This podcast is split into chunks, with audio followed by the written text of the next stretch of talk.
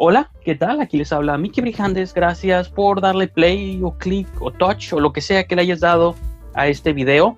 En breve comenzará su programa. Solo vengo aquí brevemente desde mi cocina para hacerles un pequeño anuncio. Acabamos de inaugurar nuestro Patreon oficial del canal y del programa. Es costoso hacer estos shows semanalmente y sobre todo producir dos shows a la semana en estos tiempos donde todo el mundo se ha sumergido en caos, creo que es mucho más importante sentir que puedo contar con el apoyo de todos ustedes. Los invito a que entren a patreon.com diagonal brijandes, patreon.com diagonal brijandes. De algún modo ese sitio dobletea como blog oficial del programa. Ahí vertimos todos los videos, todos los audios, todo lo que compone este show. Lo pueden encontrar en patreon.com diagonal brijandes. Pero y más importante aún o más esencial aún es que pueden suscribirse con una membresía mensual por menos del costo de una entrada al cine al mes o incluso menos que un DC Comic, que los cómics hoy en día son bastante caros, pueden apoyar a que este programa siga existiendo, siga con el mismo ritmo, la misma modalidad y podamos tener más y mejores invitados y podamos expandirnos. Entonces, los invito a que por favor entren a patreon.com diagonal brijandes, chequen en qué consiste esta membresía y que por favor, de la voluntad de sus corazones, nos apoyen a que crezca el programa. Uno de los beneficios que pueden obtener, entre otros tantos que pueden leer ahí en la página, es que si les gusta el programa y si les gustan los temas de los que hablamos, pues bien, pero si hay otros temas allá afuera flotando, noticias, recomendaciones, películas, yo qué sé, lo que a ustedes se les ocurra, que les gustaría que tocáramos en el show o en cualquiera de los programas, o hacer sugerencias de contenido, de invitados, de segmentos, secciones, yo qué sé, Ahora sí que la creatividad y el cielo es el límite. Uno de los beneficios que obtienen al suscribirse a Patreon es que son añadidos a un grupo oficial del programa. En ese grupo ustedes podrán hacer sugerencias, menciones, este, comentarios, yo qué sé. Y les aseguro que cada semana, cada martes o incluso los programas del fin de semana, vamos a tocar los temas que ustedes sugieran. Entonces, eso es uno de los tantos beneficios que pueden obtener si se unen al Patreon. Entonces, repito, patreon.com diagonal brijandes. Entren por favor, chequen las opciones y si les late, les agradecería mucho su suscripción. Ahora sí, sin más que añadir, comenzamos con el programa. Hi, I'm Johnny Knoxville. Welcome to Jackass.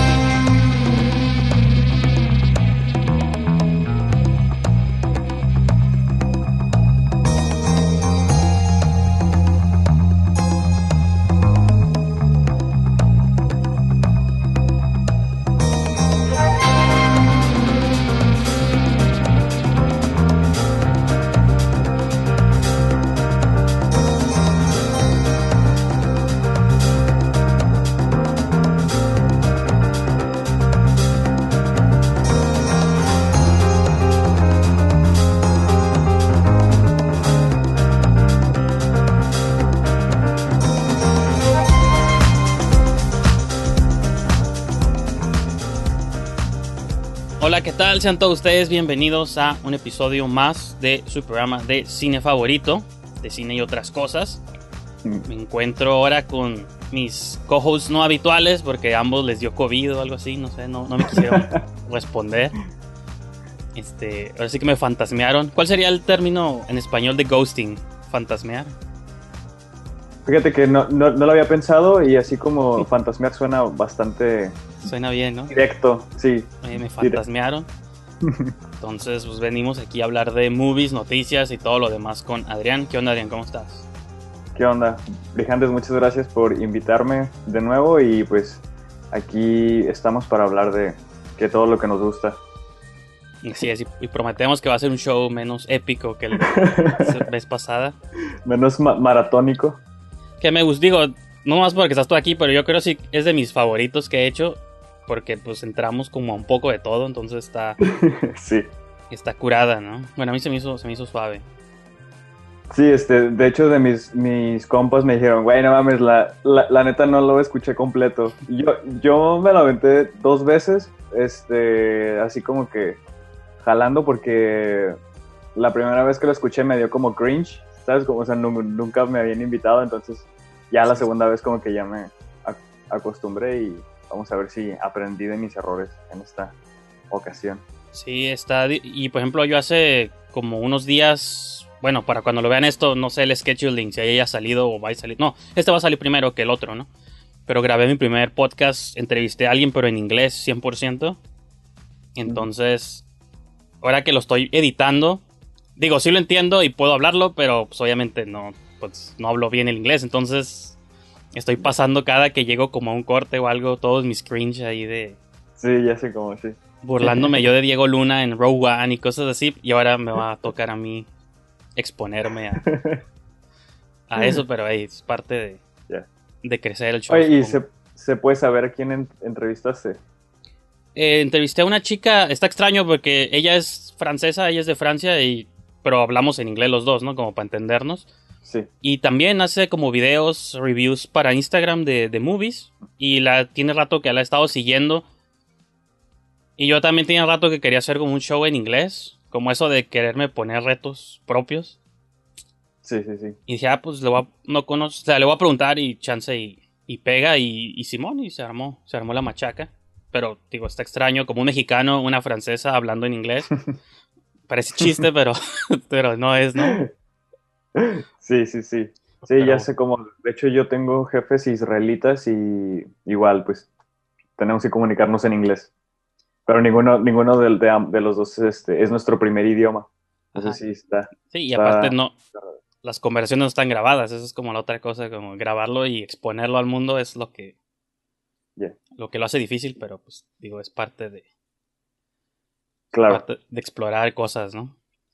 Si algún día entrevisto, no sé, a Kevin Smith o alguien así, tengo que hablar en inglés, ¿no? Entonces Ya sé. tengo que irme Sí, sí, preparando. sí. Claro, claro.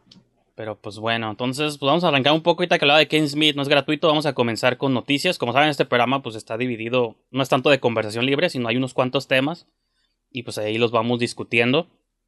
Y un- una nota relativamente un tanto vieja, pero este reciente, que salió el nuevo trailer, Kevin Smith anunció el nuevo trailer de su nueva movie, Kilroy Was Here, que nadie sabíamos, de hecho esa fue la sorpresa en su panel, nadie sabíamos que iba a sacar una movie nueva. Pensábamos que la de reboot de Jay Silent Bob era como ah, lo más reciente. Iban a pasar como otros 3, 4 años para su siguiente película. Pero resulta que ya tenía ahí otra grabada lista para asaltar el mundo, ¿no? Entonces, los dos acabamos de ver el trailer ahorita. Entonces, no sé, Adrián, ¿tú qué, qué opinas? Sí, sabes que se me hace. Es su primera antología. O sea, no. Creada por él, tal vez sí, porque él ya había participado Sí, en la de. Holidays. No sé si la viste Ah, esa sí. movie. Es- Sí, sí, sí. Él hizo la sección de Halloween. Esa, esa, esa película está curada, los invito a que la busquen. Sí, de, no, de hecho sí sé cuál es, solamente no, no la he visto ya. Y esta salió la segunda parte, ¿no? Mm, De Holidays no estoy seguro, fíjate, pero No. Sí, sí. No, la la- estoy confundiendo con Day, Day of the Dead. creo.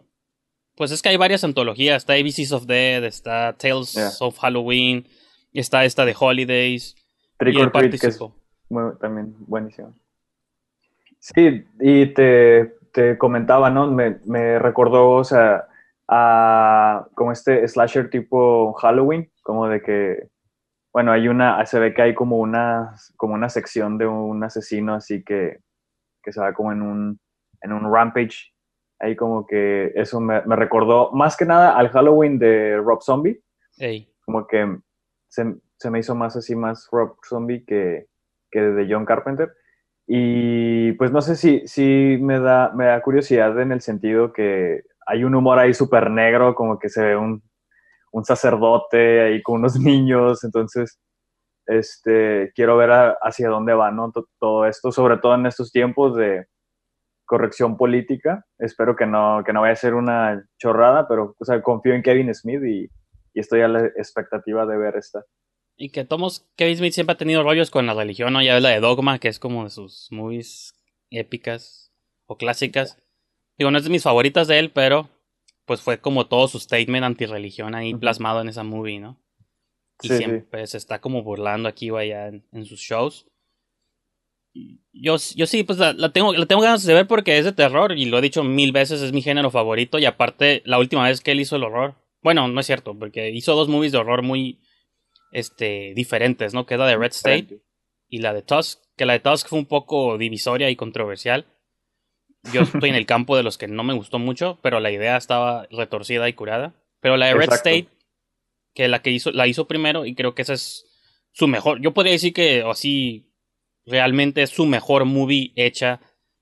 Hmm. A pesar de Clerics y otras cosas que tiene más clásicas, creo que la de Red State es su mejor movie construida. Sí. Sabes que me la voy a aventar porque no la he visto.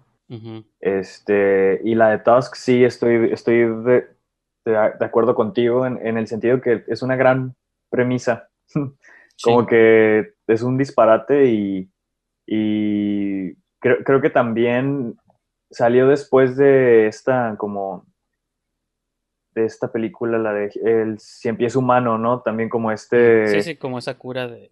Sí, este cura de un científico loco ahí como creando deformidades o monstruosidades también este se me hizo como que un pequeño también como por esa vena y sí sí ya ahorita ya que estás comentando de Red State sí me, me la voy a aventar que sale este John Goodman ¿no? Ajá, Michael Parks también, que digo, ya falleció hace unos años, creo, pero sí. Ujú. Pues fue uno, creo que fue de los últimos roles este chingón junto con Tarantino, ¿no? Que también lo metía en películas, pero Mike- creo que aquí fue uno de sus últimos grandes roles, como en la última etapa de su carrera, ¿no? ya Y pues rápidamente vamos a pasar a. Pues no, no, no noté muchas noticias, porque pues por lo mismo como que no ha pasado mucho. Sa- ¿Sabes qué? Ahorita, y, y hablando de slashers, vi que Courtney Cox va a salir en la próxima de Scream 5, creo. Ujú.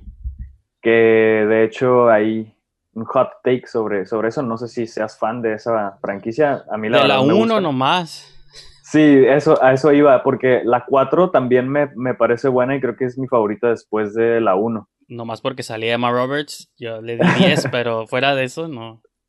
Se- fíjate que se me hizo como que como que estuvo extraño esa premisa, como que Wes Craven intentó actualizar esa fórmula de los, de los psicópatas adolescentes, pero sí se me hizo bastante sólida, am, aunque ya sea la cuarta en- entrega, y ya pues ahí anunciaron que va a haber Scream 5 y que va a volver Courtney Cox en su papel de la...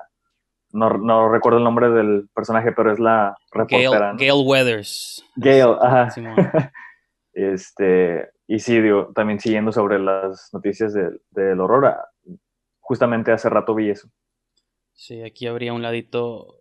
Ese no lo había visto, pero yo me acuerdo que había anunciado a David Arquette que volvía hace varios meses. Y, y sí. Ah, sí, cierto pues, Con. Courtney Cox.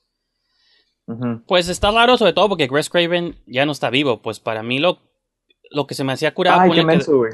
Sí, Lo que se me hacía cura de las primeras cuatro, o sea, sí, independiente de que nos gusten o no nos gusten, es que todas eran del mismo autor. Entonces podemos estar seguros que lo que vimos era lo que el director quería, ¿no? Y era su statement Sí. ahí y lo que sea, ¿no?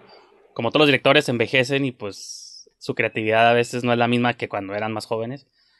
sí. Pero ahora el hecho de que la movie, aunque aquí estoy leyendo que la van a dirigir los que hicieron Ready or Not, entonces eso me da esperanza porque Muy buena movie curada. Sí. sí, sí, sí. ¿Sabes que se, se me fue el- la onda? No, no recordaba que ya había muerto. Ya había fallecido Wes Craven. Y no, vi- no vi la serie.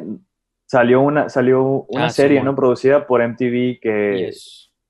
No, la verdad no le, no le presté tanta atención, sobre todo porque se notaba que era algo que no iba dirigido hacia mí, que me gustaban las originales de Sí. Scream, sí siento que iba más hacia el, este, como audiencias más, más Jóvenes. jóvenes. y no, no le presté atención.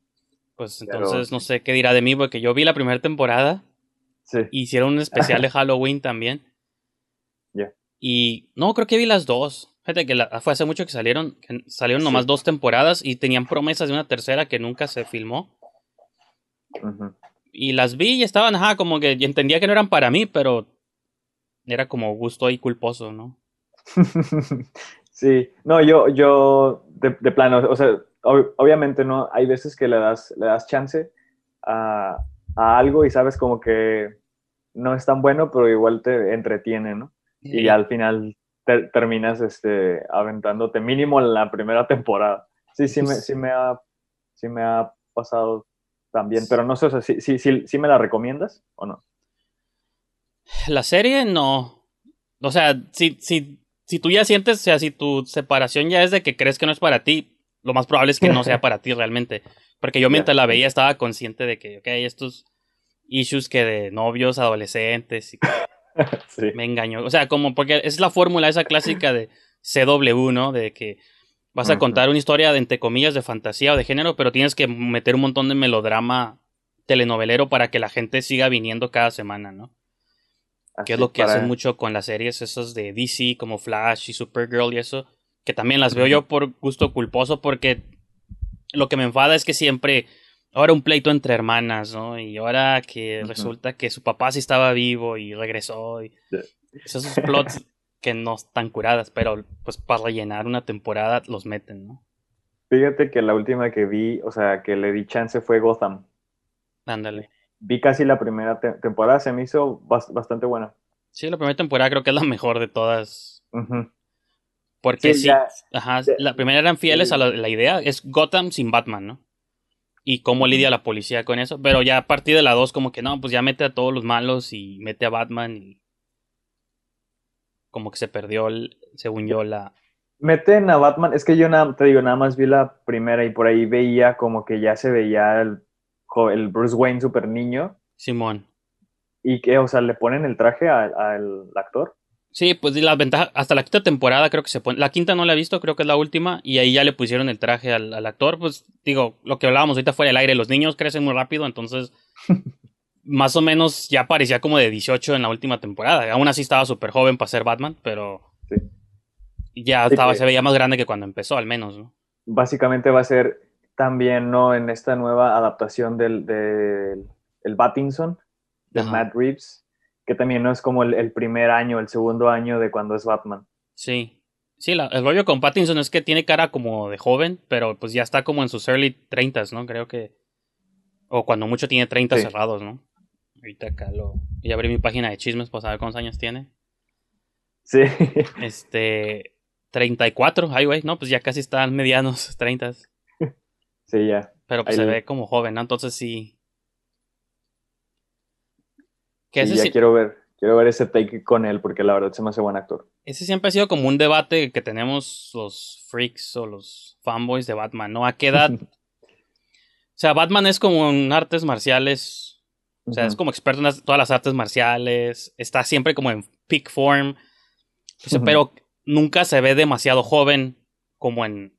O sea, en, en las, las eh, representaciones, ya sea en el cómic o en las movies, ya pasa como de los 30, ¿no? Pero pues es sabido por muchos que los atletas siempre están en su peak form durante sus 20 Entonces, en cualquier deporte, en cualquier arte marcial, siempre como que los 20 son como tú, los boxeadores, entonces, ¿qué edad tiene Batman realmente en la vida real? ¿Está en sus 20 todavía, por eso es experto en todo? O si es alguien cerca de sus 30, incluso posibles Ujú. 40, como Ben Affleck, o más incluso, no estaría tan cabrón como, o sea. Como lo ponen en las movies. No es como un debate ahí medio geek de que Batman no puede existir porque no tiene una edad realista, ¿no? Claro. Sí, este. Yo creo que. Es que. No sé si viste las películas animadas de, de Batman. Eh, un- algunas adaptaciones, por ejemplo, Year One. Ajá. Este que es. Bueno, es, es- hay dos tramas, que es Batman cuando regresa. Y todo el primer año. Y también como el comisionado Gordon se hace el, el comisionado. Ajá. Este, entonces sí creo que de- depende, por ejemplo, en, sin- en Frank Miller, que es cuando se da el tiro contra Superman, pues ya Sí. es el Batman viejo, ¿no? Batman Returns. Ajá, pero hablan de eso de que ya está viejo. Que aún así se dan tiro con Batman, con Superman, ¿no? Pero, Sí, o sea, en realidad Superman que es, eh, Superman es joven siempre, hey, en, en e- Sí. en ese caso. como Wonder Woman, que no envejecen, pues, ¿no? Son- son Sí. Buena, qué, qué buena pre- pregunta, pero sí, digo que de- depende, ¿no? Como que, sí, pues es que depende cómo, cómo lo quieras contar, porque se me hace, se, se me hace, se me hace suave como también de repente presentan como esos issues de que es, de que como que trata a Robin como su hijo, porque él no, como que es huérfano y como que meten muchos, muchos issues y creo que también, o sea, no, no, no he leído todos los, los cómics. Leí uno recientemente que se llama este, The White Knight. Ah, esa está curada. Está muy, muy bueno y ya leí el segundo también, en que se Ah. me hizo muy chingón. No he leído la segunda parte, pero la primera parte Sí. esta de cómo lidiaría Batman en un mundo De y ahorita de la sociales. violencia, de la violencia policial, ¿no? Y el abuso de fuerza, o sea, de la fuerza policial. Esta salió como unos años antes de todo lo que está pasando ahorita y Sí, si lo lees como en este contexto, creo que tiene como una fuerza porque es un Batman sometido ante, pues, o sea, como que golpea al Joker frente a las cámaras sí. y casi lo mata, entonces se vuelve como un issue social. prácticamente es, ¿qué pasaría si canceláramos a Batman? Porque es, lo que, es lo que ocurre. Antes de que la cultura de la cancelación, creo que salió este cómic, jus- sí, ju- justamente un, un año, Pues- dos años antes. Ajá. Y en el cómic se ve que graban, ¿no? Cómo golpea al Joker hasta casi matarlo. Y es cuando salta todo este como linchamiento público y, y social. Ese, ese cómic se me hizo muy bueno y de hecho me gustaría verlo adaptado en una movie. Creo que, creo que sí da para, un, para una película. Sí, pero es donde yo tampoco soy el lector más grande de cómics, pero sí los defiendo todavía como su rincón en el mundo, como un arte que, Mm. que es, para mí es como locura que hablemos ahorita de un cómic, porque está suave que lo lean ahorita, que está todavía en papel, antes de que lo adapten, yo diría más bien, ¿no? Mm. Como Sí. porque, no por purismo, pero por decir, pues es que también es un medio en sí mismo que tiene ciertas ventajas que a lo mejor el cine no. Pero como es un tema ahorita como relevante igual y sí lo podrían adaptar. Sí. Sí, está, Pero- está, es- está muy interesante. De hecho, sí te recomiendo la, la continuación. Está igual de bueno. Sí, la segunda parte no, no la leí, pero ahorita, este, igual más adelante voy a hacer un break para, porque tengo unos props, ya como comediante de props que iba a sacar aquí, pero no, no los agarré antes de empezar a grabar, entonces Ya, ya ok, más adelante no voy a hacer una pausa ahí para, para agarrar mi, mi- mi baúl con, con pelotas de malabares y todo así. Ok. Y no va a ser como eso. Y, y sobre todo porque lo que iba a mencionar tiene relación con la siguiente noticia. No sé si seas fan de la saga o del crew de Jackass. Pero yo no sabía otra sorpresa de cosas de que ya tenían una cuarta movie en camino. Que se, iba, a- se iba a estrenar en diciembre. No, el 2 de julio del próximo año. Este. Pero la cambiaron de julio al 3 de septiembre del próximo año.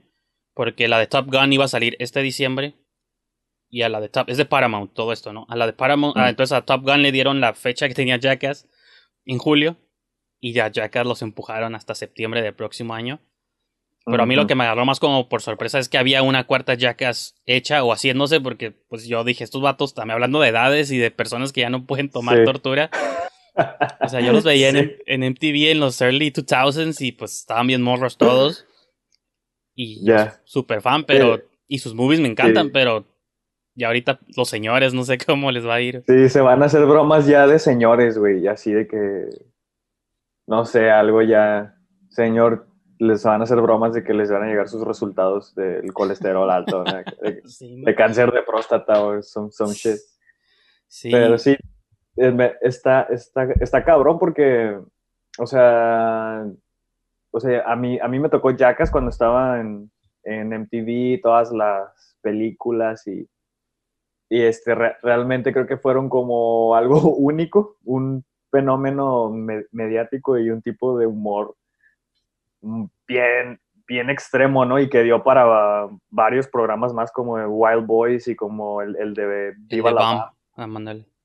Eh, y, y sí, claro, o sea, estaría, estaría como curada ver qué van a sacar, ¿no? Ahora, o qué, qué tipo de, de, de cosas en, en- dentro de su humor muy característico se pueden aportar en 2020 y también con la edad que ya, que ya tienen. No sé, no sé qué edad tengan el Johnny, Johnny Knoxville. Y Johnny Knoxville ha sacado movies, no sé si has visto alguna de sus películas que ha hecho como complots, ¿no? Ya ves que hay... Sí. Su- Hizo una que yo, según yo, pasó muy debajo del radar.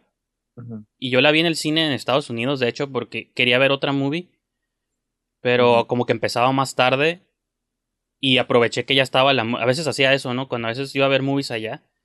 Pero empezaban como por un horario más tarde y yo calculaba mal por la línea y el rollo. Dije, ah, pues veo un double feature ahí impromptu, ¿no? Entonces sacó una movie hace dos años que se llama Action Point.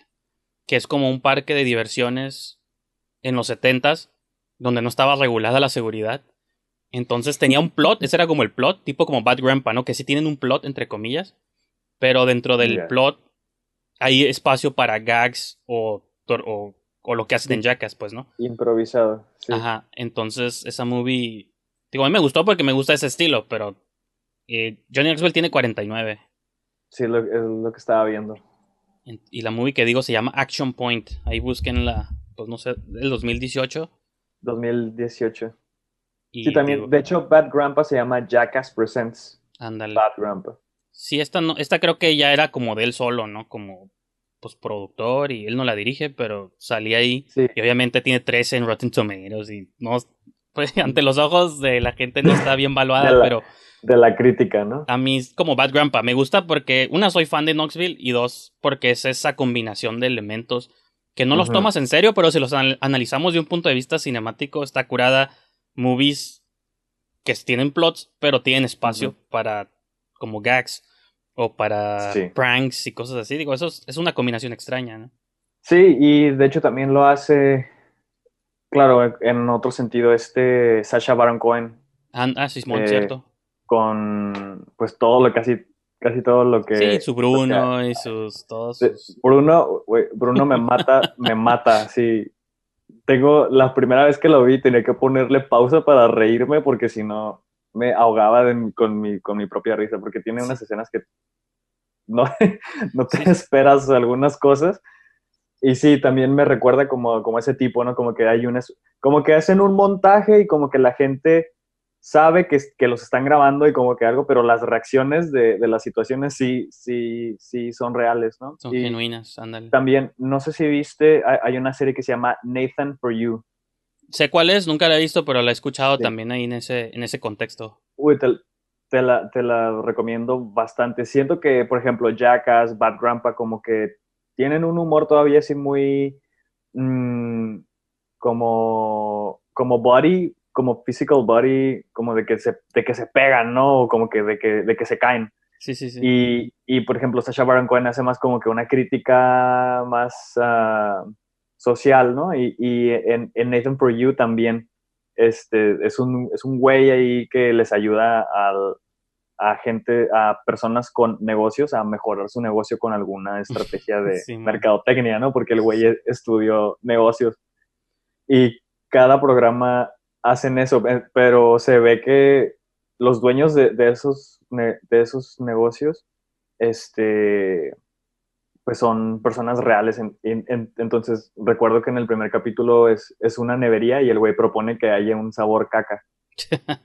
Entonces dice como que, o sea, vas a llamar la atención de la gente, va- van a venir y te van a consumir más, ¿no? Entonces está así como que lo, lo, lo hacen y también como experimento social está muy cabrón. Sí, te lo, te lo recomiendo, está muy, muy bueno, está así como igual, como que medio este, con guion, pero hay mucho espacio para, el- para la improvisación.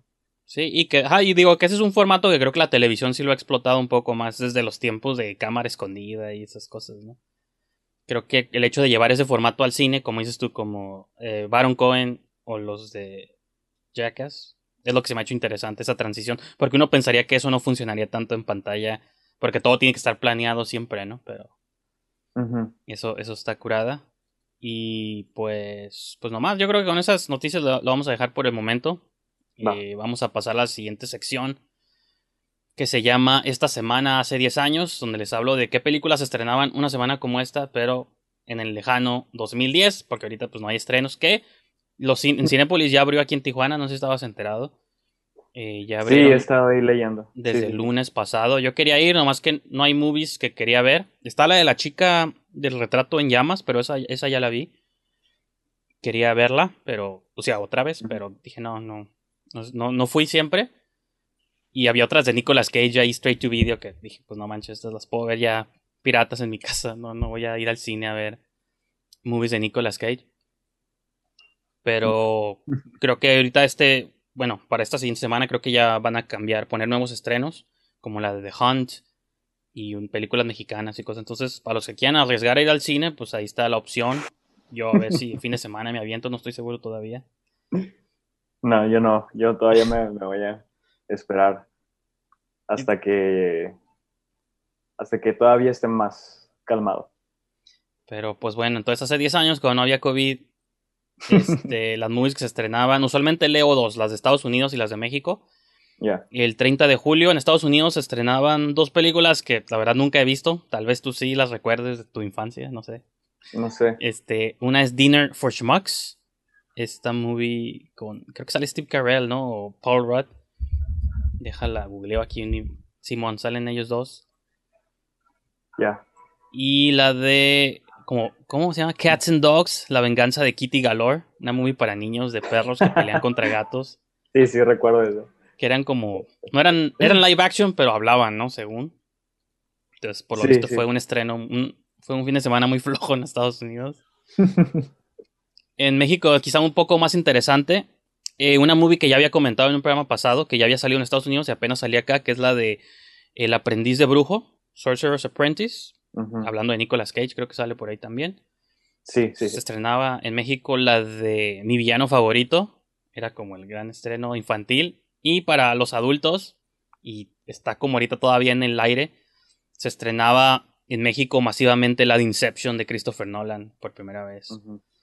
Entonces, y estoy teniendo flashbacks al momento que la vi en el cine por primera vez. No sé si tú la llegaste a ver en cines o te esperaste a tu casa, pero Sí, sí, sí, recuerdo que la vi en el cine, esa, o sea, desde que vi el trailer en, en ese entonces me em, emocionó mucho por la premisa.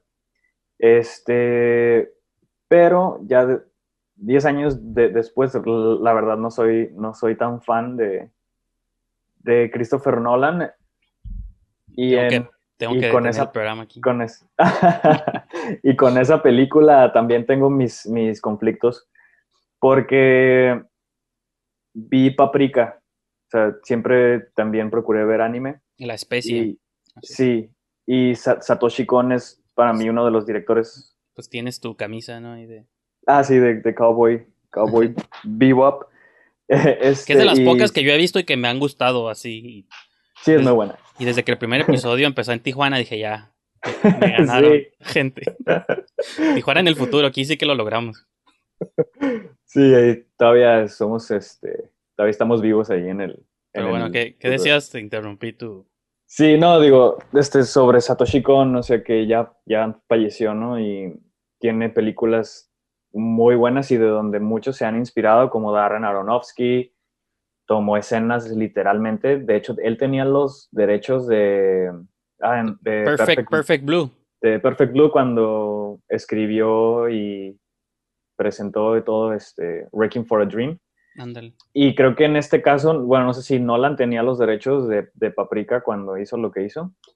No, he intentado buscar si lo ha mencionado y creo que no, no, no, este, no ha admitido que, que, se ha inspirado en eso cuando hay escenas literal idénticas, ¿no? Entonces por ahí como que dije, ah, se me hace mejor la premisa en Paprika. Este, y, y no sé, o sea, me gusta como la cuestión técnica, como que le bajan al, al, score a una velocidad increíble y, y, es el, y es el score de la película, ¿no? De la canción. Pues es la canción de Edith Piaf, súper lenta y Hans Zimmer ahí pirateándosela también. Sí, Hans Zimmer, ¿no? Sí, o sea, mis, mis respetos, ¿no? Por, por esa idea, se, se me hizo muy cabrón eso. O sea, tiene cosas que me gustan, pero en general ah, no sé, como que no siento honesto el trabajo como director y como artista, ¿no? Si estás como que tomando algo y, no y no le estás dando el crédito. Pues, entonces Tarantino sería como el peor, hay que cancelar. O sea, yo te debatiría eso porque yo sí soy fan de los directores que agarran cosas que ya existen. No, pero Tarantino lo ha dicho abiertamente, o sea, él lo, él lo admite, no, no es como que lo niega, ¿no? Sí, sí, sí. Pero Hay, y de Nolan no es la única película. En, en Interstellar también toma cosas prestadas de muchos, de novelas. Entonces, como que, como que este men dice, ah, acá no vemos anime, acá no leemos novelas de ciencia ficción, entonces voy a tomar algunas cositas. Entonces, sí, pues ese es mi conflicto con Nolan. Por eso Dunkirk yo creo que es mi película favorita de él.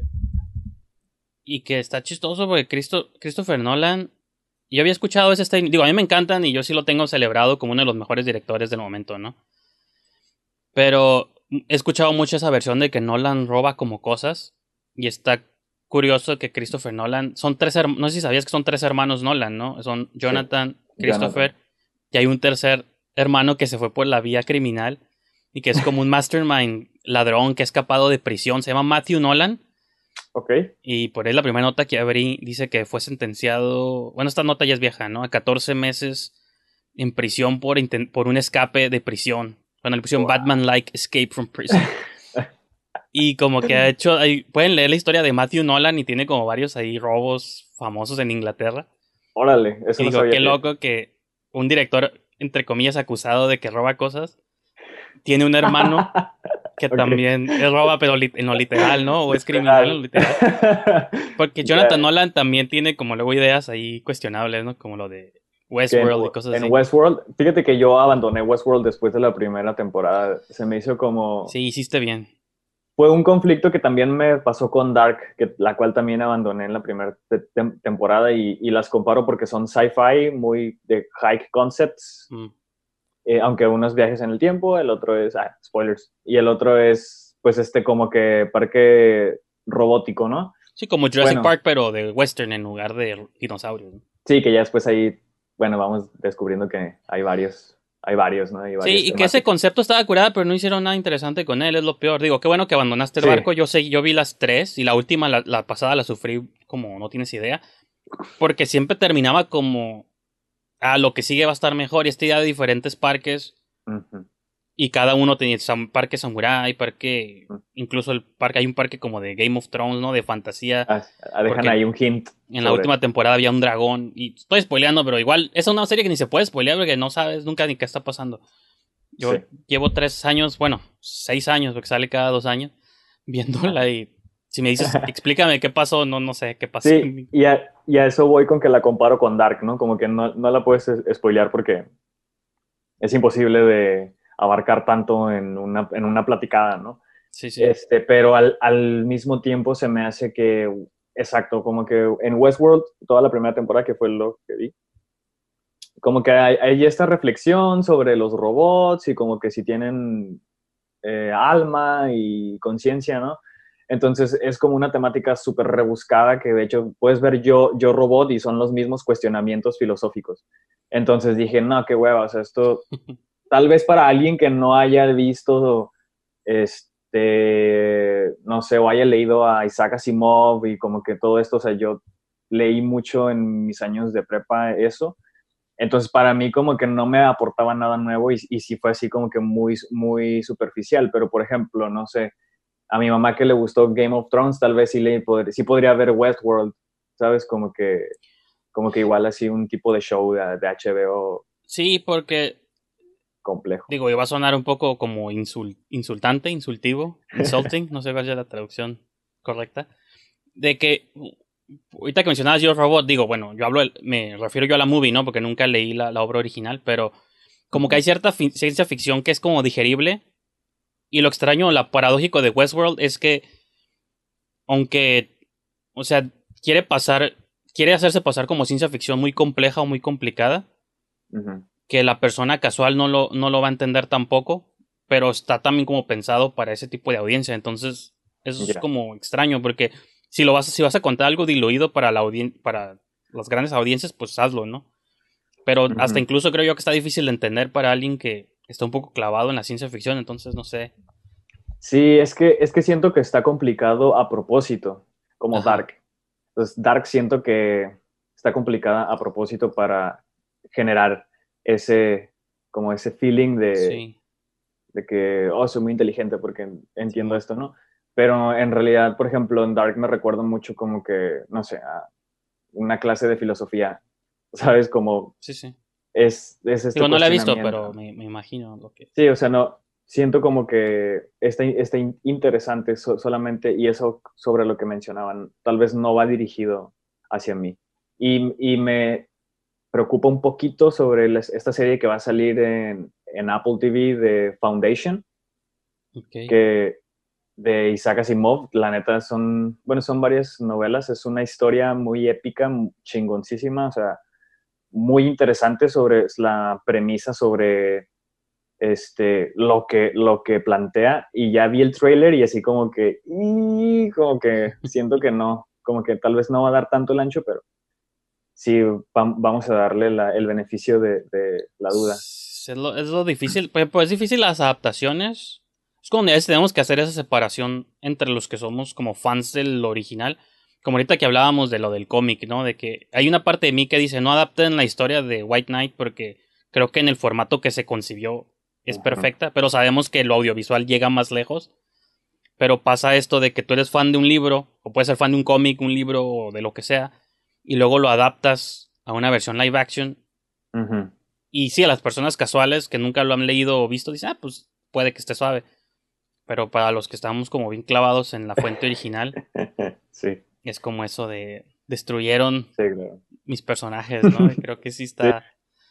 Como ahorita de Cowboy Vivo, van a hacer un live action. Yo no sé qué esperar, pero no, Ah, no lo quiero. O sea, no, nadie Sí. lo pidió, pues, ¿no? Pero para el average Joe o el Juan común que nunca ha visto la- el anime y le da flojera, incluso yo soy muy crítico a veces del anime, de que yo no me atrevo a verlo a veces.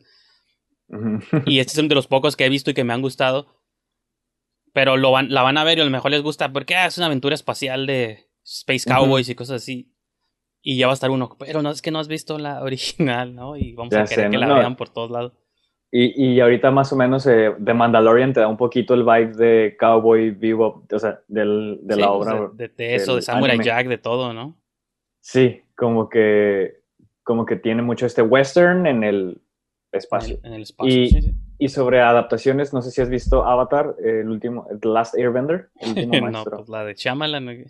¿No? No, no, la serie animada, o sea, van a hacer una adaptación en, en live action, que para mí la serie animada es una obra maestra, o sea, en todos los sentidos es como leer la, como leer Siddhartha, ¿no? Leer así todo el viaje de, de un, de un Buda hasta que alcanza la iluminación, más, más o menos. Sí, sí. Y tiene mucho como, mucho valor esa, esa obra en, en el sentido también en cómo desarrolla sus personajes, o sea, aunque es para niños, toca temas complejos, es muy buena en realidad, así es, eh, también este, estoy así preocupado por esa adaptación que va a hacer Netflix porque dudo que, que abarque No, y- tanto. Y luego Netflix, lo peor. O sea, ya. Netflix como que es máquina de. Fábrica de chorizos, así de que está tan, Sí, está tan preocupado por estrenar algo nuevo cada viernes o cada domingo, o no sé cada cuánto sacan algo nuevo, ya sea series o Sí. movies, que sus giren meses son más como sus meses por cada movie buena, como la de Spike Lee, yo creo que tienen como 20 que para mí son fracasos, pues, ¿no? Bueno, la de Eurovisión sí. también me gustó mucho, pero son dos de muchas que he visto este año, ¿no? La de Charlize. Theron no me gustó, The Old Guard no me gustó, sacaron The Kissing Booth 2 y también... pues, sí, esa de, de Charlize Theron tampoco me... No, no. Bueno, yo la, la verdad soy hater así de Netflix. Ya creo, creo que sí ah. lo, sí lo habíamos hablado. No, no, no. Ah. No, pero sí, creo que ya, ya habíamos platicado el- el- en el otro episodio. O sea, tengo como una relación amor-odio con, con Netflix por eso mismo, porque son muchos meses y los hits son contados. Este, entonces ya como que, como que ya, si no, o sea, no, no me, ya no me da el, el FOMO, ¿no? El fear of missing out algo de Netflix porque prefiero, no sé, ahorita he estado así como que buscando en Hulu, que pues no está aquí legal en México, pero he estado como que viendo qué, qué contenido proponen. De hecho, ahora que ya salieron los Emmys, las nominaciones, perdón, este, para mí son como recomendaciones las nominaciones, ¿no? Más, más Sí. que nada, como que este, regularmente sí eh, procuro a- agarrar de ahí cosas que me llaman la atención. Y no sé, sé, sé que si busco en Hulu, en Amazon, no sé, como que voy a encontrar poquita mejor calidad que lo que va a haber en, en Netflix. Pues para mí el seguro siempre es cliché, pero es HBO. Para mí cualquier Ah, serie sí. que produzcan, no las veo todas Claro. obviamente, pero es las de las pocas que he visto, como del sample que he visto, las que me han gustado. O sea, Big Little Lies la vi completa y me encanta. Euphoria me gusta mucho. Este, ¿qué otra? Bueno, ahorita se me escapan otras, pero digo, Game of Thrones Sí. tuvo sus altos y sus bajos, pero en su mayoría la disfruté. Este, ¿qué Sí, otra? Igual, igual también, o sea, para mí ya que sea de, de HBO ya es una casi este, garantía, ¿no? Como un sello de garantía, por así decirlo. Y mm, más, más que nada también es porque HBO no, no produce tanto. O sea, creo que sí am, toma decisiones sobre qué va a invertir. Ajá. O sea, no produce en masa, siento que está mejor curado su, su contenido. Este, y sí, ahorita, ahorita estoy viendo I May Destroy You, este, que es una colaboración de HBO con la BBC. Eh, es una actriz que se llama Micaela Coel. No sé, no sé si has visto esa, esa serie, está bastante, bastante buena. No. No, pues Es- tú, digo, tú ves más series que yo, eso siempre lo admitiré, pero. Y ahora ahorita en la sección de recomendaciones ahí mencionas Ah, sí, va, va. algunas porque. Pues algunas ya sean series o movies, ¿no? Donde se vale de todo. Nomás, este, como mencionaba, vamos a hacer. Bueno, ustedes no lo van a ver, pero voy a hacer aquí un pequeño break. Y regresamos con más aquí a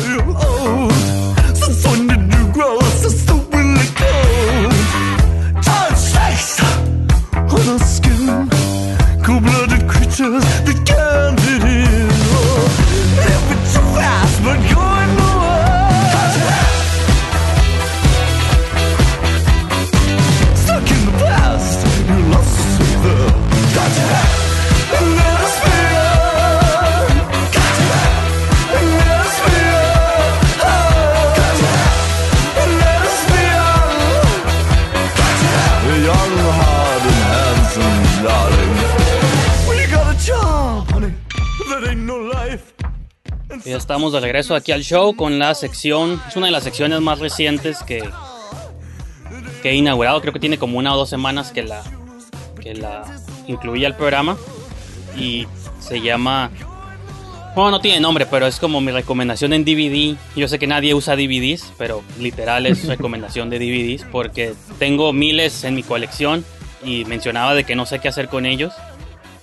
Entonces dije, pues voy a recomendar alguno de mi colección cada episodio. Entonces, y había uno que ya tenía preparado, nomás que ahorita que estábamos hablando de Jackass y eso, pues me acordé que tengo por ahí también mi colección. Parece que está cerrada, pero sí está abierta. Que son todas las temporadas en MTV. Wow, no mames. Y está curada porque tiene un booklet Ujú. que se los voy a presumir ahorita. A ver, a ver. Bueno, estos son, son los DVDs. Los son cuatro cajitas. Cada una es una temporada, me parece. Está dividido en volumen, ¿no? Volumen 1, volumen 2. Ok. Cada- Yo sé que se ve difícil aquí en Zoom porque reflejos y luego el efecto que tengo en el fondo Ya. se piratea, pero bueno. Sí, Y- sí, sí se aprecia bien. Pero son cuatro DVDs. Y tiene un booklet con Ajá. fotos y historias y todo el rollo de, Oh, no mames. de producción. Qué cool. Está cool. Entonces lo compré en eBay hace unos cuantos años. Ya. Entonces, pues ahí nomás ese es mi. Mi momento de, de presumir. Y otra, el que ya tenía preparado para el día de hoy. Son, es un set, un box set de 12 películas llamado Girls, Guns and G-Strings. Se traduciría como chicas, pistolas y tangas. Así que digo, creo que el título lo explica todo, ¿no? Son 12 films. Son 12 películas de un director llamado Andy Sidaris. No sé si estén familiarizados con él o no, seguramente no, porque son de esas cosas que nomás a mí me gustan. Pero es un director que durante todos los 70s, 80s y 90s hizo puras movies como entre TV movies, eróticas, pero siempre eran chicas como de acción, ¿no? Tenían pistolas y eran como hacían misiones y o las mandaban como este, a resolver algún caso y cosas así. Entonces son 12 movies del mismo director. Lo malo es que por dentro pues son, son, son esas que están así como Los discos. ajá, de doble cara, ¿no? Y no trae nada adentro. ok. Pero pues cada lado trae como dos movies. Sí, sí, sí. Y pues estos son mis. El DVD que tenía para presumir. Algunos de los títulos son The Dallas Connection, El día de- Day of the Warrior, Fit to Kill, Picasso Trigger. Son como James Bond también, así con ese tipo de títulos. Órale. Este, Malibu Express. Como su propio universo cinematográfico de, Ándale. de Sí, lo siempre, exploitation. siempre repetía como actrices y eran como playmates de, de, Playha- de Era. Playboy o Penthouse y cosas así. Entonces, pues esa es mi, mi recomendación de la semana. Ya. Y Sí, fíjate que me, me dieron ganas de ver, de ver Jackass ahorita que vi tu set de y, DVDs. y la razón por que la compré es por lo mismo, porque como no lo puedes streamear por ningún lado, o sea, no está como que en una aplicación. Las movies creo que están a veces aparecen como en Netflix o en Amazon o cosas así. Pero pues no las puedes streamear, entonces sí. Cuando lo vi en eBay, no tan caro, dije, pues tengo que aventarme. Sí, una joya, definitivamente. Sí, finalmente, ahorita que hablábamos de cómics, esto no estaba planeado tampoco, pero lo aproveché. Es la, la serie de White Knight Oh, güey, no manches. Qué cool, güey. los, los primeros ocho issues. Los que no tengo, pues son los de la segunda edición, ¿no? Pero son los. Voy a tener que extender a la sección la recomendación del cómic también de la semana. Sí. Fíjate que yo malamente dije, no, yo me, me voy a esperar a, a una versión donde vengan todos, Simón. así como, como tipo no, novela gráfica. Pues aquí Pero estos, sí. estos son aquí del señor Turi Comics. No sé si lo, si lo ubicas. Está ahí en la Plaza Patria. Oh, no.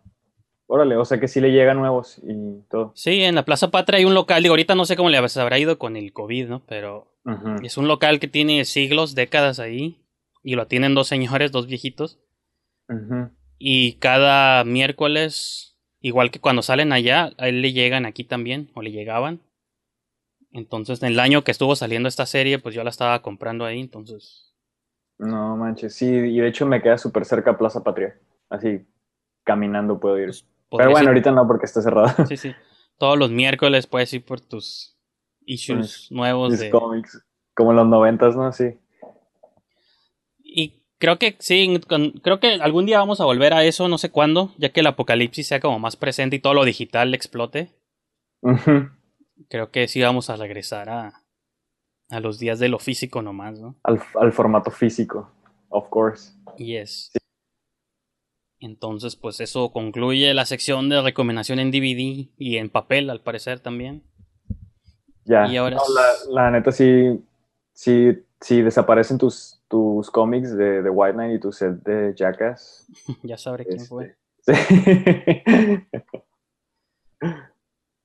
Este, pues lo- los cómics igual y puedo partir con ellos, pero porque supongo que lo puedo encontrar otra vez, nomás el box set de Jackass, que a lo mejor set. ya está out of print, entonces Sí. tal vez sí me dolería un poco. Ya sé, fíjate que así hablando de joyas, o sea, no, cuando, cuando vivía con mis papás sí llegaba como, tuve como unos, que, unos 100 DVDs, o sea, no son, bueno, sí son bastantes, pero no tantos como hubiera querido. y sí llegué a tener al- algunas cosillas, no sé si recuerdas la película de Sleep Dealer, ahí la, la mexicana, DVD, claro. que ocurre sci-fi en Tijuana. Este, una vez me la encontré en una Target y no, no, no la pensé dos veces porque sabía que nunca más en la vida la iba a volver a ver. Y así son como de, de las pequeñas joyas. Y tengo una versión de Blade Runner.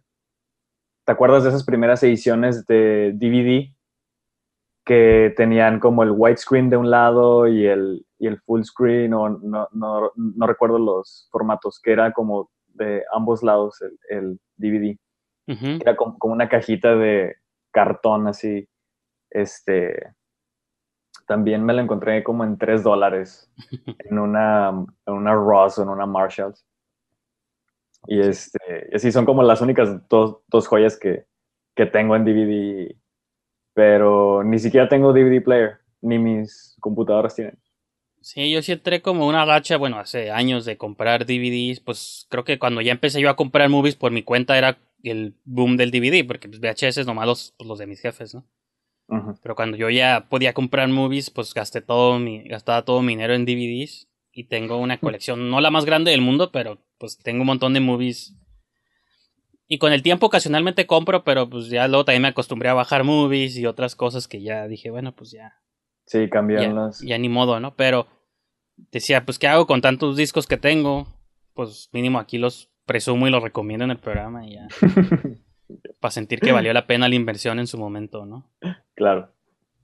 Y pues llegamos a la última sección del show donde vamos a hablar de qué cosas hemos visto recientemente. Entonces, este, bueno, igual voy a mencionar, hay varios títulos que llevo arrastrando de varias semanas. Si ya viste alguna, me dices y me detengo ahí, igual la comentamos entre los dos, para que no sea como tan aburrido, pero si no, pues entonces uno y uno, ¿no? Ahí mencionamos algo. Va. ¿Viste la de Yara Patel, la de King of Staten Island? King of Staten Island. No, no, no. No, ¿No la no, has le- visto? no le, no le he visto esa. La de Palm Springs, ¿ya la viste? No, de. Ac- acabo de ver apenas el, el trailer, creo que ayer. Y, y aunque sea una premisa Sí, de eh, atrapado en. en un loop, Ajá, ¿no? sí. en un bucle te- temporal, sí se ve como algo que definitivamente vería. Sí, quiero verla. ¿Qué, tal está? Ah, bueno, pues ah, a mí me gustó, sí. O sea, se me hizo como curada esto de que yo, aunque yo prefiero las Happy Death Day, porque que era esta misma premisa de atrapado en el loop de tiempo, no más que con el giro del cine de terror. La de Ujú. Palm Springs es como atrapada en el loop de tiempo, pero con hints de comedia romántica. Ah, ok, ya. Porque en lugar de estar el dude, digo, los spoilers, pues espero que no se agüiten, o tú no te agüitas, pero No, está bien. En lugar de estar atrapado el protagonista solo, está atrapado él y otra, y otra chica, pues, ¿no? Ok. Que es la actriz Kristen Mil- Milori, Milori y pues el Andy Samberg, ¿no? Ujú. Y pues nomás es esa cura de que están atrapados en el loop de tiempo y empiezan odiándose porque por culpa de él ella se queda atrapada también.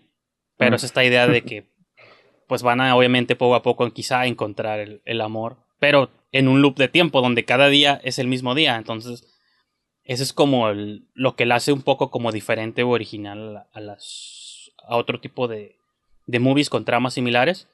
Y pues nomás digo, es nomás ver cómo se desarrolla esa relación y, y aunque el final es un tanto predecible, pues lo, interesante es la dinámica entre los dos protagonistas, ¿no? Tanto el dude, el Samberg con la, con la chica, ¿no? Que salía, pues ella no sé si lo ubicas a la actriz, ¿no? Es que salía en Black Mirror, salió en el episodio de Star Trek de Black Mirror, salía en la de cómo, cómo encontré a tu mamá, ¿cómo se llama? How, How I Met Your Mother. Nunca vi esa serie, Ah, pero sí, sé que ella salía claro. ahí. Sí, sí, sí. Sí, la, o sea, Pues- no la ubico por nombre, pero sí ha salido en, en varias, muchas cosas. Sí. Y pues. ¿Es la de How I Met Your Mother? Pues no de los leads, pero creo que salió ahí. Pues es uno de los créditos que siempre que hablan de ella hablan de que salía ahí. Ah. Entonces supongo que. Yo la recuerdo de un episodio de Black Mirror. La- Se llama Christine Mil- Milori. Malo- Milori, no sé. Ujú. Pero sí. Pues al parecer ahí salía. Tal vez. Espero que no haya sido spoiler. Y pues te digo, te la recomiendo la movie. No sé, digo, yo pensaba que era como tu tipo de movie. A lo mejor te gusta, a lo mejor no. No. Sí, no sí. Sabremos. na- nada más que no, te digo, no la he, o sea, definitivamente cuando la vi dije, sí, es algo que, que, me, que me gustaría ver y como que ya me gustó nada más con el trailer, pero te digo, no, no, no me he dado el, el tiempo todavía. La de Yara Patel también, si te gustan sus movies, pues te puede gustar, ¿no? Es igual ahí donde sale el Pete Davidson como un slacker en Staten Island, que es pues en Nueva York. Y nomás pues ver los, los pedos pues del vato, ¿no? De cómo este, pues vive con su jefa, que es Marisa Tomei, y no hace nada de su vida, su hermana menor es más exitosa. Pues digo, nomás la historia como un slacker ahí que va a encontrar rumbo en su vida, ¿no? Y se autoproclama como el King of Staten Island. Que es... ¿Sabes qué? Ah, sí, sí, sí. No, no, dilo, ¿qué ibas a decir? La, la, la estaba confundiendo con otra película en donde también sale Pete Davidson que se llama Big Time Ad- Adolescence. Pues capaz que es igual, ¿no? Porque ese mismo suena como el título. sí, este, que también ahí la, la tengo pendiente. Pero sí, el Pete Davidson, fíjate, no me agrada tanto como comediante, o sea, pero como actor no he visto que, de que es capaz. en- Entonces sí, creo que le, creo que le, ha ido bien con, con sus películas, ¿no? O sea, se- sí ha sido bien recibido. Sí, pues sí, yo nomás lo conozco como la figura y por su vida amorosa, ¿no? Su dating life, que es muy, es Mm. más popular que él, yo creo, pero Sí. no, nunca lo he seguido así. Esta es la primer movie que veo protagonizada por él y pues está bien, digo, es el estilo de Apatow no me molesta, pues es como, pues sus movies tienen como ese feeling similar entre comedia y luego de pronto da giros como muy drásticos a lo serio y luego otra vez humor y así como que entra y sale un poco, son como difíciles de clasificar. Como que no se quedan 100% ni en lo chistoso ni en lo ultra dramático, pero lo balancea bien y, y se me hizo... Pues está bien, o sea, no, me gustó más Palm Springs entre las dos si tuviera que elegir una, pero está, pues pasa, ¿no? Sí, claro. Y no sé, bueno, igual hay otra, pero primero tú menciona algo quizás que tengas por ahí a la mano, que te acuerdes. sí, sobre todo, bueno, ahorita creo que lo que más me gustó fue un- una película que acaba de salir que se llama Relic. Ah, eso también la vi, fíjate.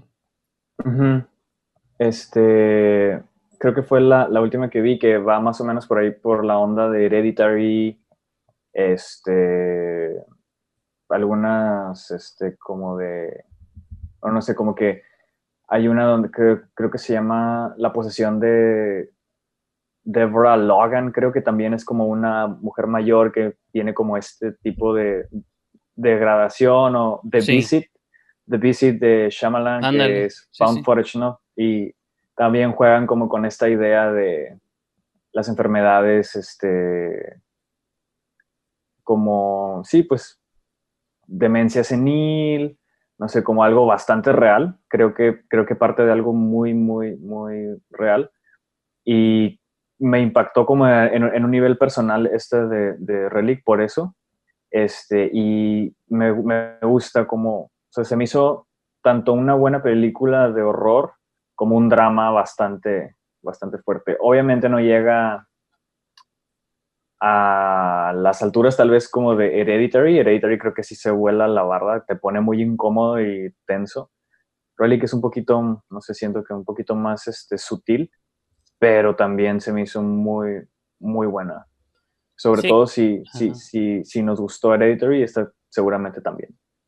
Creo que esta movie, ajá, como que se siente un poco como más personal, incluso creo que Ari Aster quería como más desconcertar que porque se sienta personal su historia.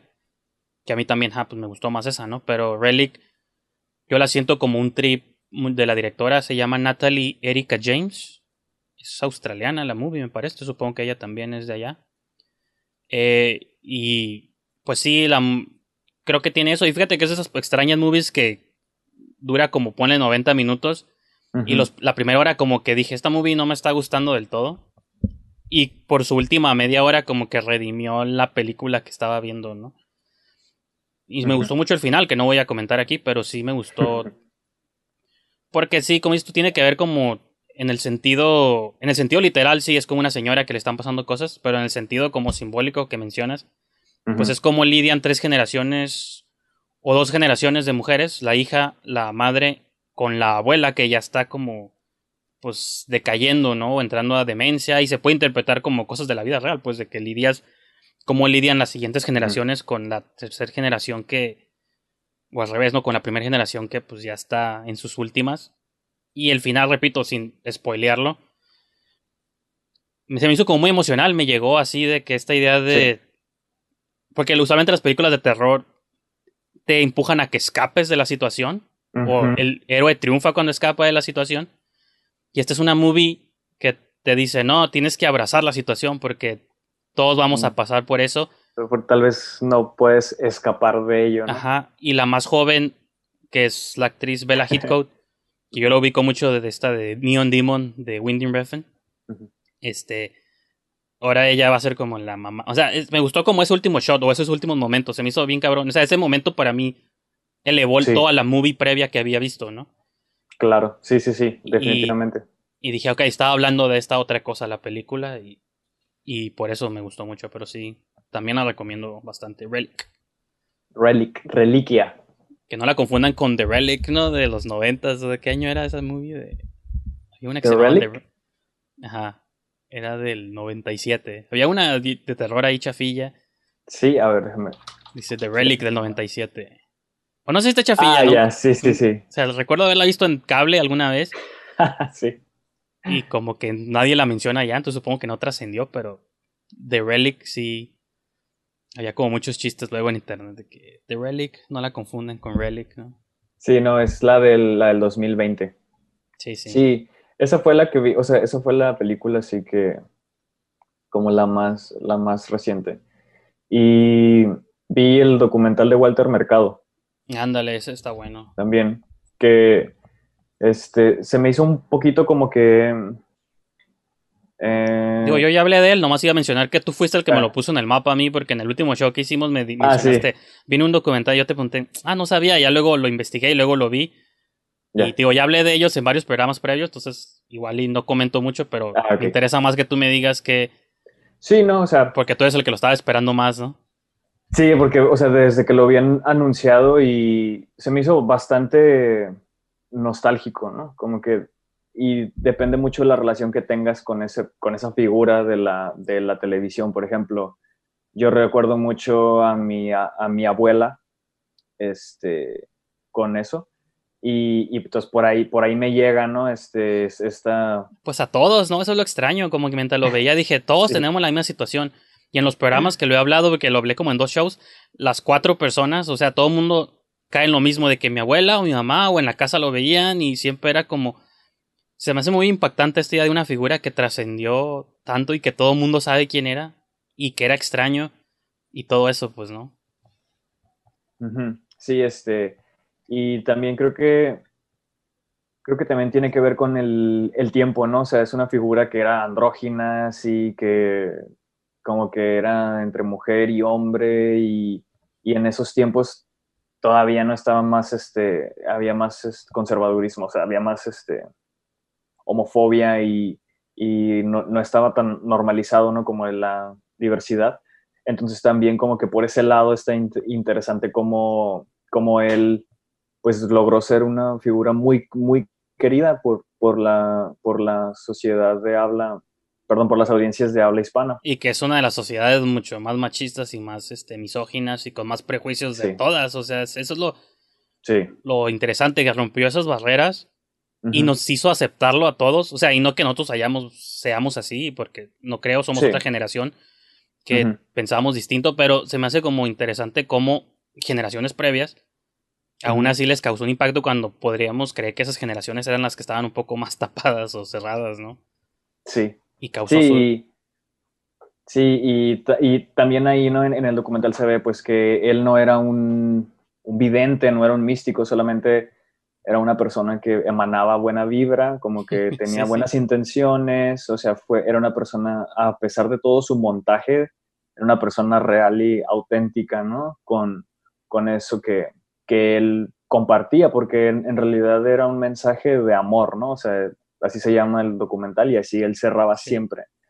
Entonces, este, creo que por ahí también ¿no? le da un, un valor muy humanista ¿no? a, su, a su figura y repasarlo ahora en estos tiempos con un documental que nadie pidió, que nadie se acordaba de él realmente y pues ya este, falleció. Incluso lo aborda ahí que estaba perdido por broncas legales, ¿no? De no poder Ah, usar su propio nombre Sí, y sí, esas cuestiones que también por eso estaba escondido mucho tiempo, ¿no? Sí, que de hecho, eso, eso, de hecho, eso es como que lo más choqueante, ¿no? Como el chisme, o sea, o de lo que te enteras cuando ves el documental. De que había ahí alguien que tenía sus derechos, o sea, todos los derechos de su imagen. Le hicieron una mala jugada y en base a eso él, pues, perdió mucha vitalidad y se fue degradando poco a poco, ¿no? Y pues es obvio. Creo que cualquiera que haya experimentado alguna situación legal sabe lo, el, el daño que te puede eh, Y- provocar, ¿no? Y de alguien que te- tú consideras de confianza, ¿no? Tu propio manager, agente, que siempre hay fama, es, ¿cómo dices? Esa historia de que los managers y los agentes son Sí, los peores, pues aquí es uno de los casos, ¿no? sí, como Selena, ¿no? Y así también que la asesinó su manager. Y. O sí, pues es un, es un caso. O Britney, Britney Spears, por ejemplo, que su papá tiene todos, todo el poder y todo el derecho sobre, sobre ella. Este, y bueno, por ejemplo. Porque me- empezó mencionaba- menor de edad, ¿no? Ella y por eso desde entonces. No, fue porque ya ves que tuvo un breakdown de que se rapó y Ah, fue así sí, sí, que- sí. Sí, pues su papá se tomó ventaja de esa situación y la, la eh, un juez le otorgó todo, todo, todo, todos los derechos. Ella no puede ver a sus hijos, no puede eh, gastar el dinero que gana, no, no puede disponer de él, todo lo tiene controlado su padre. Entonces, es una situación parecida a la que le ocurrió a Walter Mercado, pero a Britney Spears es su, su propia familia la que le está haciendo eso. Y eso está pasando ahorita. Sí. Digo, yo no Eh, sabía eso. Yo pensaba que porque como empezó de chica, yo digo que luego ya hay cosas de contratos de que tus padres tienen que autorizar todos tus. Sí, no, pero ya cuando eres mayor de edad ya tú puedes, o sea, puedes Sí, pues sí. zafarte de ellos. Pero sí, o sea, fue una situación así igual. Y, pero bueno, ya nos, no, nos extendimos con, con eso, pero sobre, sobre el, do- el documental de Walter Mercado, este, se me hizo bueno, se me hizo un poquito light dentro de todo, pero sí es algo que le, obviamente le recomendé a mi mamá, ¿no? Le dije, oye, tienes que ver. Sí, como sí, como movie no es quizá el mejor documental, pero como que te toca todos los heartstrings, como dicen, cuando sale lo de Lin Manuel Miranda, cuando sale pues todo lo del el homenaje del final en el museo, que está Sí. como toda la raza que está inspirada, sigue inspirada por él, o como todas esas puertas que de algún modo él abrió, pues ahora las personas como que lo viven abiertamente, entonces eso, ese tipo de cosas tuvo, y aparte el final de que fue filmado eso en mayo, y en noviembre, meses después, es cuando él fallece, ¿no? Entonces, como Sí. esas conexiones cósmicas que, que ya traía él, Sí.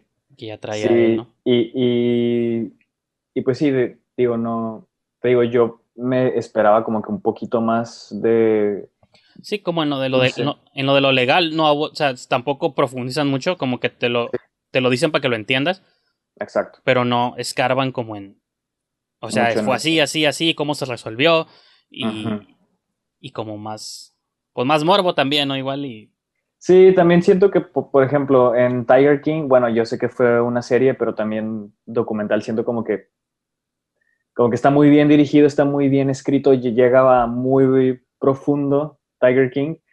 Y en este, o sea, obviamente sé que era un homenaje para él porque ya, ya falleció y había que hacerlo quedar bien. Entonces siento que va más, va más por ahí que, o sea, como que favorece un poco a, a Walter Mercado más, ¿sabes? Como que se me hizo Sí, sí. no tan neutral. Pero en realidad se me hizo muy, muy bueno y pues que se hayan tomado, ¿no? Como el, el tiempo de dirigir ese docu. Está, sí, se me hace bastante recomendable si, si, si te acuerdas de, de Walter Sí, Mercado. que nomás por eso he que- he querido implementar una sección aquí de horóscopos, pero no, no quiero, sí, y- oye, y, y de Netflix también, justamente vi otra película, sí, ya la última que voy a recomendar porque no he, no he visto mucho, este, que se llama, es una, es una trilogía que produjo Netflix de películas españolas. Este, la última se llama Ofrenda a la Tormenta. Y es una trilogía que empezó en el 2000, ay, 2000, ah, creo que die- 17. Ujú. Es El Guardián Invisible, El Legado de los Huesos y La Última Ofrenda. Y son la trilogía del Bastán, así, así es como, como se llama. En realidad, híjole, obviamente no son unas super películas así de que wow, pero por ejemplo, recuerdas Los Ojos de Julia, Ah, así sí, como, como este tipo de cine español de suspenso, misterio, medio detectivesco. como ya lo poquito también es influencia, Ándale. ¿no? Sí, sí, sí. De hecho, ahorita que dices ya lo tiene así como que tintes, ¿no? De, de eso también. Y son, digo, es una trilogía, ya se acaba de, de estrenar e- esta última.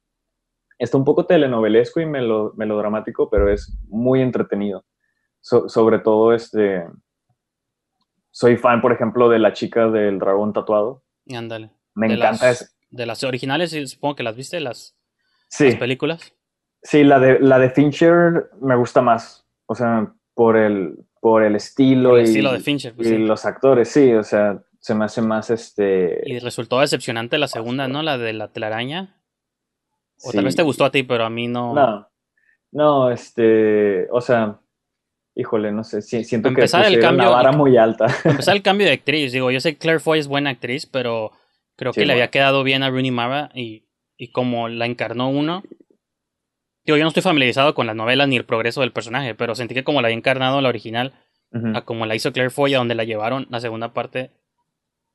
No, digo, a lo mejor las novelas progresan al cine de acción, pero la primera no, para mí no era una movie de acción, era otro un trip diferente, pues. Y que la dos fuera Claro. una movie de acción y balazos. No, se me hizo como salto, raro ese salto, digo, pero no sé si sea algo que ya estaba en la historia.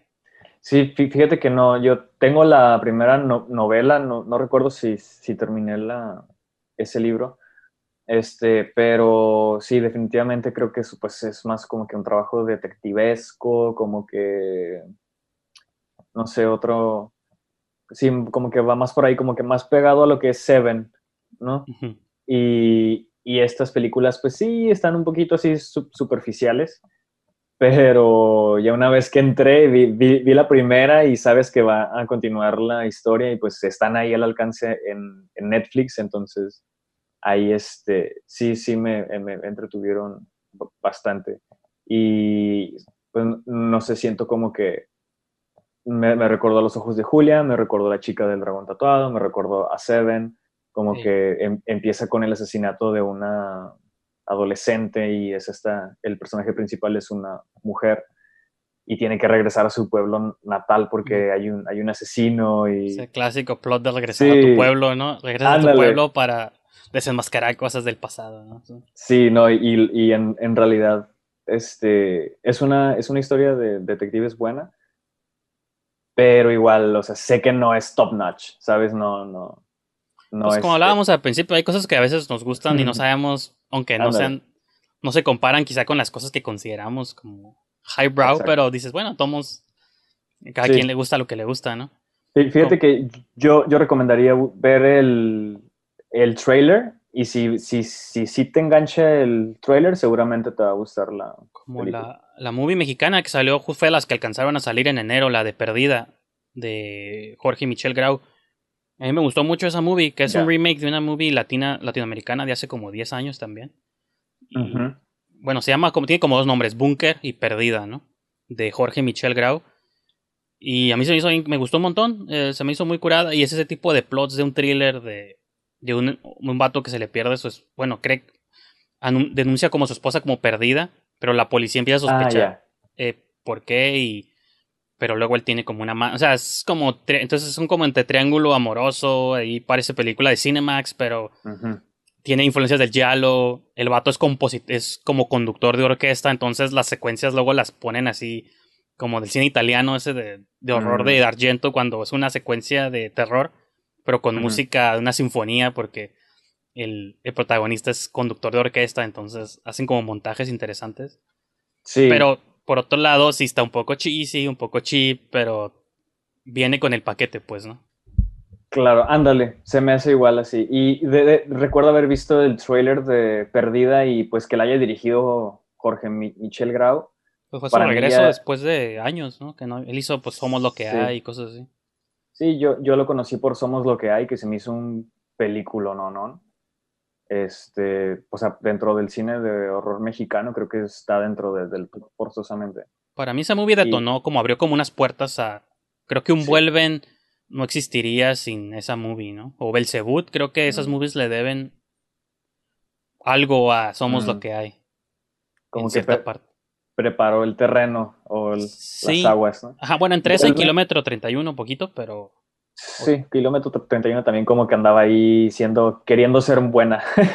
Sí, no, vu- vuelven, híjole, vuelven, me encanta. La, la, la verdad creo que es de mis películas favoritas, así, sin distinción de nacionalidad, se me hace Sí, sí, sí. muy, muy buena.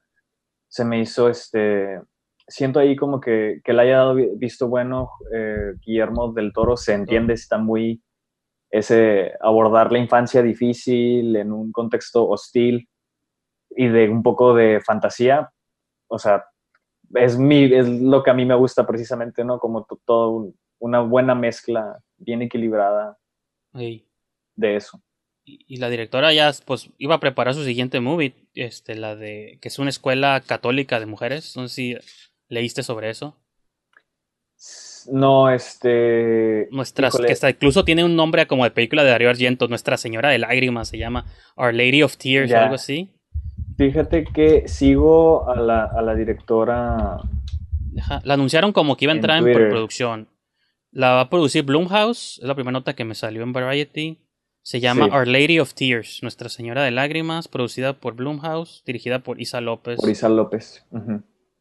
Y Órale. es, es una es basada en una historia real que sucedió en una escuela católica en Ciudad de México, sobre una escuela pues de mujeres donde empezaba a haber como posesiones o casos de, de exorcismos y cosas así.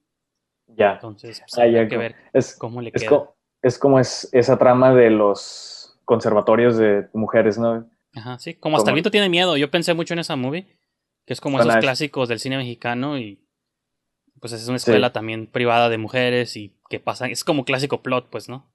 Sí, de súper italiano.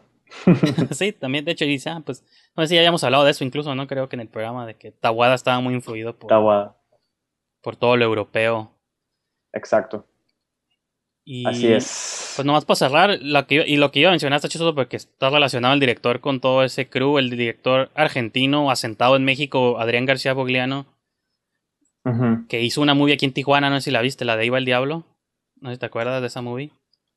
Que el score lo compuso el, el Pillado, el Julio Pillado. Ah, sí, sí, sí, que es una es un matrimonio y sus hijos se van como a una, a una cueva, ¿no? En, un- Ajá, en sí. una, Sí, que parada en un, en un road trip. la rodaron aquí en Tijuana y Sí, sí, recuerdo. digo, y está curada porque el Pillado hizo el score y lo sacaron en vinilo y todo el rollo. O sea, está. Para mí, para mí está chingón, ¿no? Chingón, sí, sí, a huevo. Este, entonces, pues no, el director no había hecho otra movie desde ese año y sacó una que se llama El Círculo Negro, Black Circle. Es una movie sueca dirigida por un argentino con producción mexicana también, ¿no? Este, Órale. entonces salió como el año pasado, pero yo ahora sí que yo ahora tuve que torrentear porque es una movie que llevaba años buscando y pues no salía por ningún lado, no tiene ningún release oficial. Y no me gusta ver movies a mí así y no lo recomiendo, pero es la única manera de verla en español. De que está grabada como de una transmisión de un canal en España. O en un, en un canal, ¿no? Porque salen como los anuncios abajo, esos que es. Como esos banners que se levantan en las transmisiones de televisión de. Recuerda, este viernes.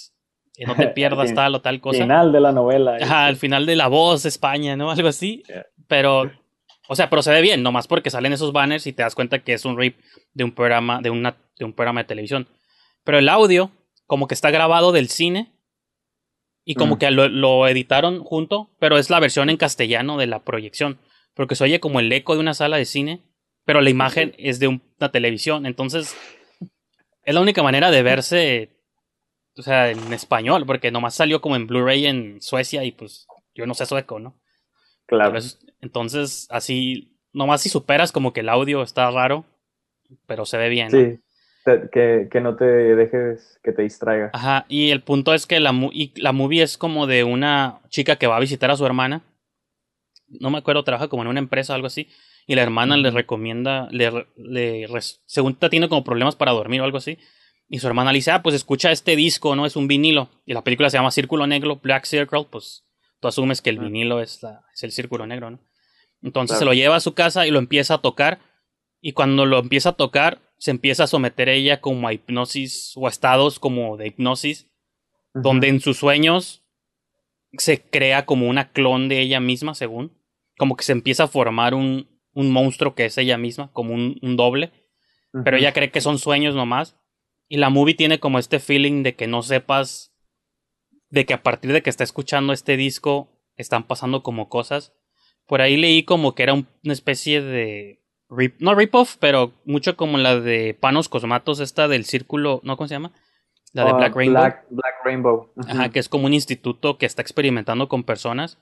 Y creo que este disco era como un experimento de personas que los que lo escucharan lo sometía como unos estados mentales, este, pues in- interesantes. Y pues la movie va sobre eso. No, ok, creo que el plot estaba muy curada, creo que la ejecución no estaba tan chida.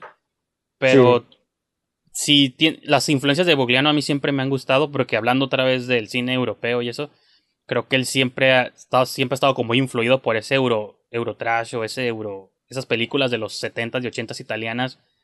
Incluso verla Ujú. doblada era como apropiado porque pues esas movies siempre tenían como doblajes bien malos.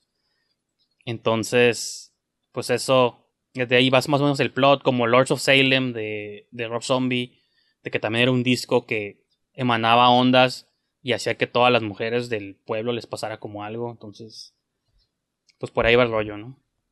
Sí, y de hecho me recordó mucho a, no sé si viste Berberian Sound Studio Simón, sí, sí, ándale. de Peter Strickland y también otra de él que se llama In Fabric, que, que es sobre un vestido. El vestido maldito. asesino, súper bizarro. Sí, Esa es súper bizarro, esa movie. me- esa película me encantó. De hecho me recordó mucho a Argento. Como, Me gustó a mí la primera historia, la segunda no. La del... Ya es que son dos historias, ¿no? Ah, sí.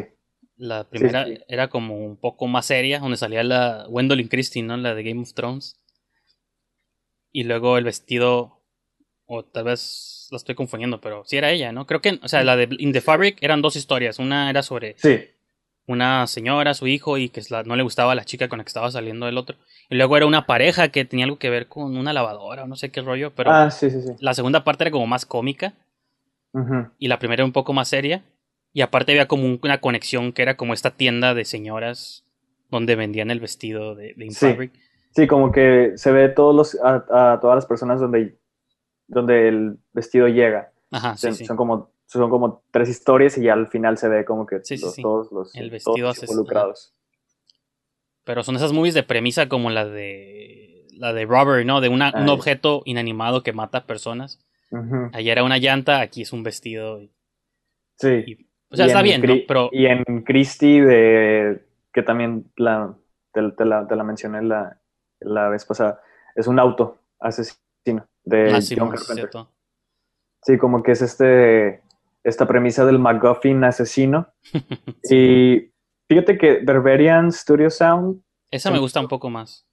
se me hizo bastante estresante de ver. O sea, como que no entendía bien qué era, cuál era la, la onda hasta que es como que el ambiente tóxico, ¿no? O sí, sea, sí. de, de y, y el resultado en cómo se manifiesta en sonido y se me hizo como que muy original, pero me gustó más In Fabric. Y ahorita que mencionas este de Adrián García Bogliano de, de El Círculo Negro, este sí, voy a ver si la encuentro. Sí, sí me, me dieron ganas de verla. Sí, pues sí, te digo, son esas movies que yo siempre digo, ver una movie de Bogliano siempre es mejor que no verla, porque sus movies como la de Sudor Frío, Penumbras, me han gustado mucho, pero tiene algo, o sea, su estilo, como que siento que puede ser divisorio, pues porque no son movies como muy hechas, como muy, a la per- muy perfectamente hechas, pero tienen como un encanto que ningún otro director latinoamericano creo yo que tienen, ¿no? De que, ahorita que hablábamos de influencias y esto, creo que sus influencias están como muy claras. Ah, me gustan las movies italianas de Dario Argento, Lamberto Bava, todos estos autores. Y pues las voy a aplicar a lo que, lo que yo puedo hacer, lo que yo puedo hacer acá. Y creo que ese sentido está, está suave. Está chingón. Sí, yo ahorita que, o sea, ya vi, ya vi que dirigió Late Faces, Ah, sí, no, de que no sabía que era de él, pero sí, Here Comes the, the Devil, sí es este, sí es la que más tengo fresca de él. Está muy buena. Simón, y fue, digo, fue grabada aquí en Tijuana con actores tijuanenses, entonces la pueden buscar ahí para que vean Sí. cómo Mm. es la ciudad. Y no quieran venir. ¿no? Claro. Y pues, no sé, Adrián, pues yo creo que con eso llegamos a la conclusión del show de hoy. Yes. Espero que es tu debut aquí en el. Digo, ya había estado en el programa, pero es tu debut en el programa este, de temas Como varios. No sé cómo te, te la pasaste. Espero que bien.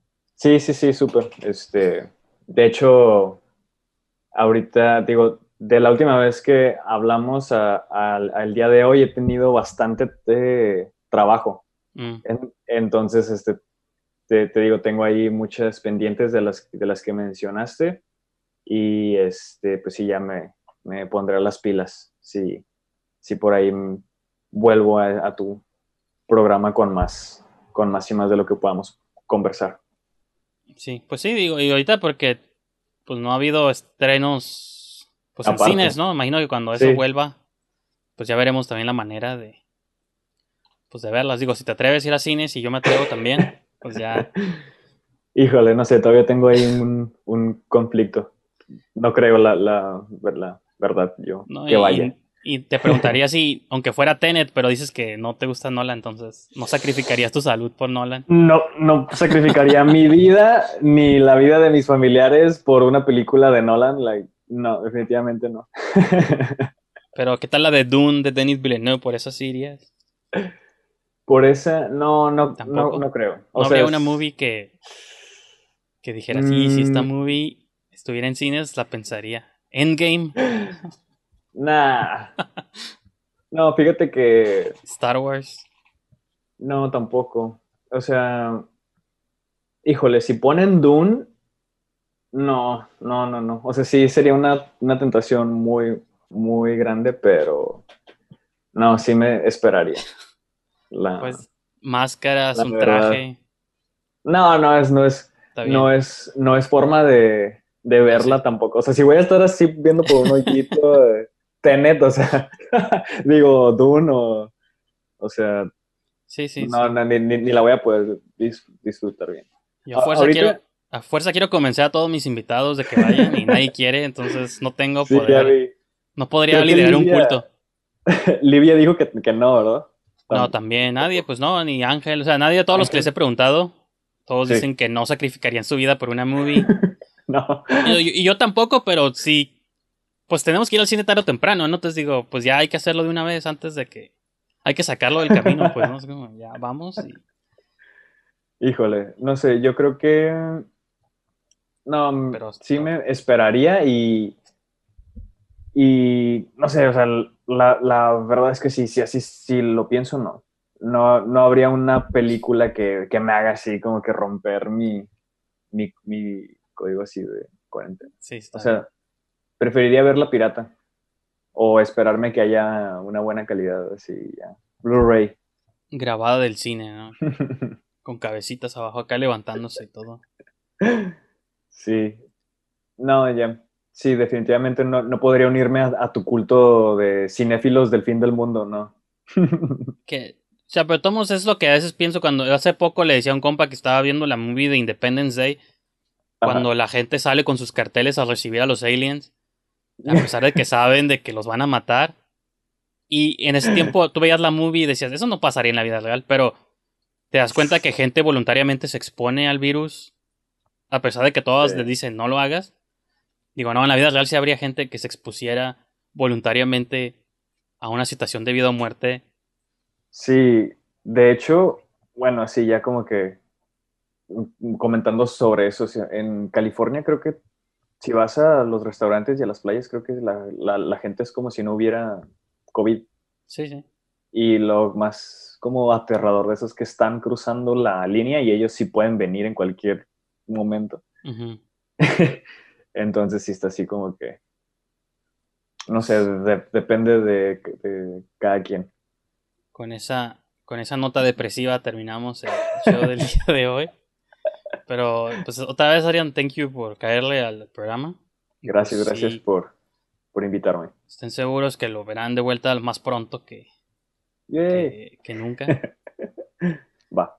Y pues, nomás, espero que hayan disfrutado el show. Recuerden suscribirse pues, en todos lados, YouTube, Spotify, donde, donde quieran, donde prefieran. Si lo prefieren escuchar o lo prefieren ver, si prefieren ver nuestros rostros griegos, pues adelante.